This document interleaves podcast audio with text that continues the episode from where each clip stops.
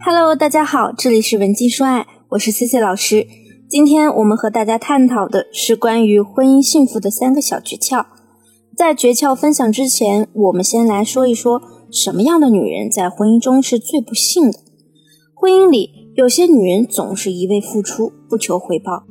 你以为这样便会获得男人的珍惜与疼爱，殊不知最后输的比谁都惨。来跟我咨询的姑娘曾经声泪俱下的问我。老师，是我做的还不够吗？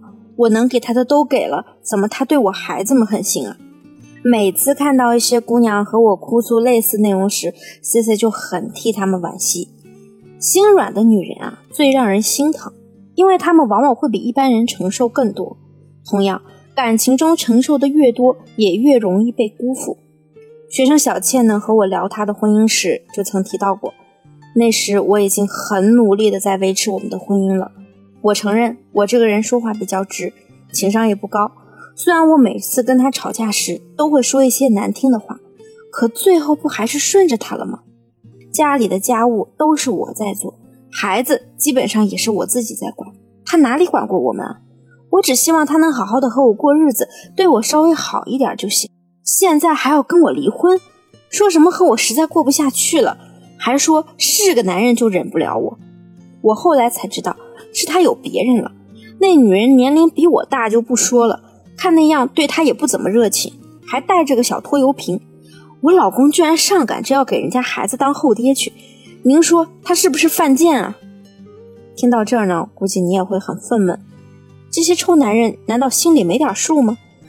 对他好的他不要，偏偏要去热脸贴别人的冷屁股去。此时正在收听的你。也许曾经或者目前也正在对另一半极尽的付出，可是到头来依然逃不过被辜负的结局。对此，我想说，有时候女人过度的顺从，最终会成为捅向自己的尖刀。C C 曾经帮助一个离异的姑娘，成功的寻觅到属于自己的幸福婚姻。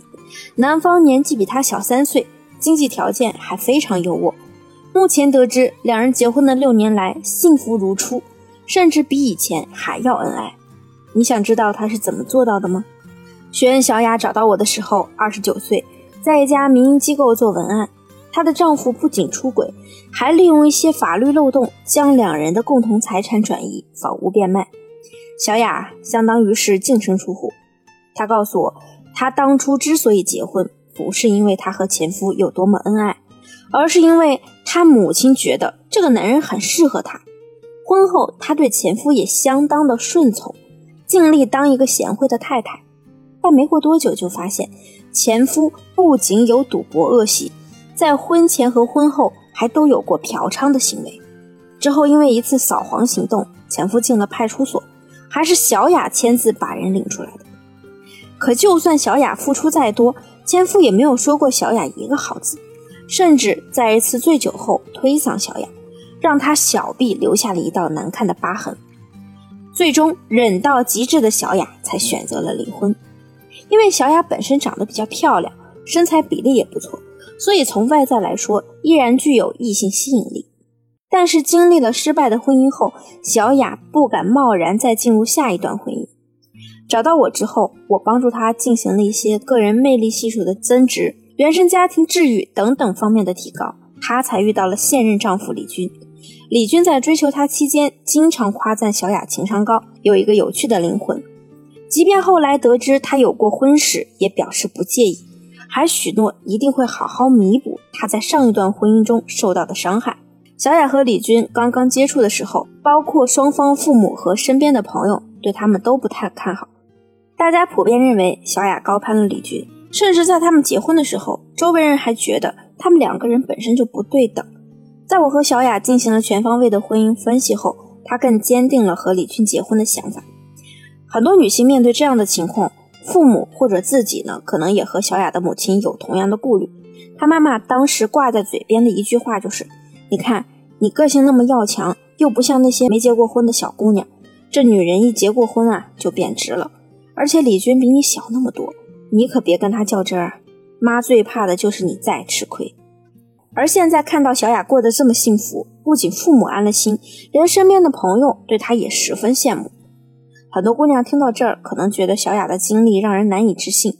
但如果你认为结过婚的女人就会贬值，恰恰说明你本身已经向婚姻投了钱。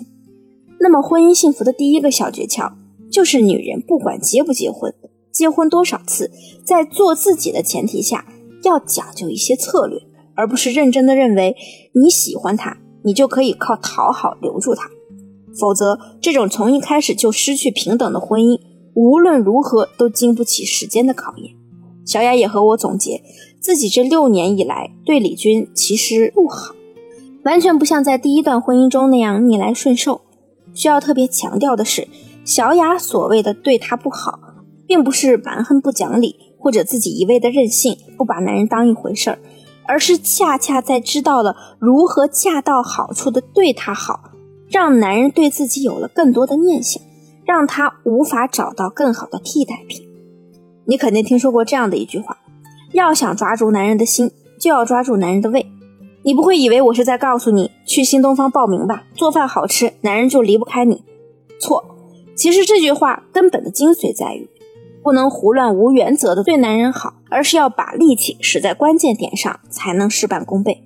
就拿小雅和李军的婚姻来说，虽然小雅十指不沾阳春水。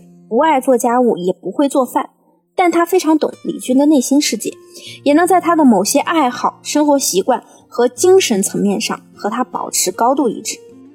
就拿书法和围棋来说，虽然李军的实力不敌小雅，但小雅却能恰到好处地调动他的积极性，这就是把力气使在了关键点上。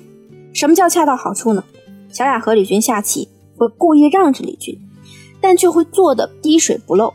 以至于在李军看来，自己的每次胜负都只不过是上下两个回合和一步棋的差距，所以他会觉得和小雅下棋的过程很精彩刺激，能享受到那种扭转乾坤的成就感。那么，婚姻幸福的第二个小诀窍就是不拆穿另一半的弱点。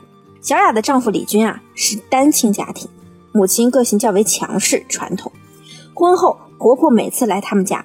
丈夫为了在母亲面前维护自己大男人的形象，就会装成一副大爷的样子。平常家务做饭明明全包，现在通通甩手不干。有的女人可能这个时候就会忍不住生气，直接当着婆婆的面抱怨。小雅就从来不去揭穿男人，她更不会去和婆婆抗衡，而是会去主动的配合李军。晚上睡觉时，再细声细语的跟李军提出诉求，比如。老公，我今天脖子好酸啊，你来帮我捏捏。以后你可能每天都得给我做个 SPA 了。哎，我做饭也那么难吃，估计呀，最多再坚持一个礼拜吧。不然呢，迟早得露馅儿。只要跟李军约定好陪他演的时间，哪怕他对小雅凶两句，小雅也会对他毕恭毕敬。婚姻幸福的第三个小诀窍就是和谐的性生活。女人啊，不要谈性色变。尤其在夫妻生活方面，虽然不需要你掌握多少种奇奇怪怪的花样，尺度有多么大，夫妻生活时呢，你可以内敛不主动，但你一定要懂，这样才能见招拆招，让他对你有念想。没有男人是不看重性生活的。那么，如果你不知道具体该怎么去操作，目前对你的婚姻呢也感到焦灼，想要寻求解决办法，也可以添加我助理的微信文姬零三三。发送你们的具体问题给我，我一定会有问必答。好了，下期节目再见。本期说爱，迷茫情场，你的得力军师。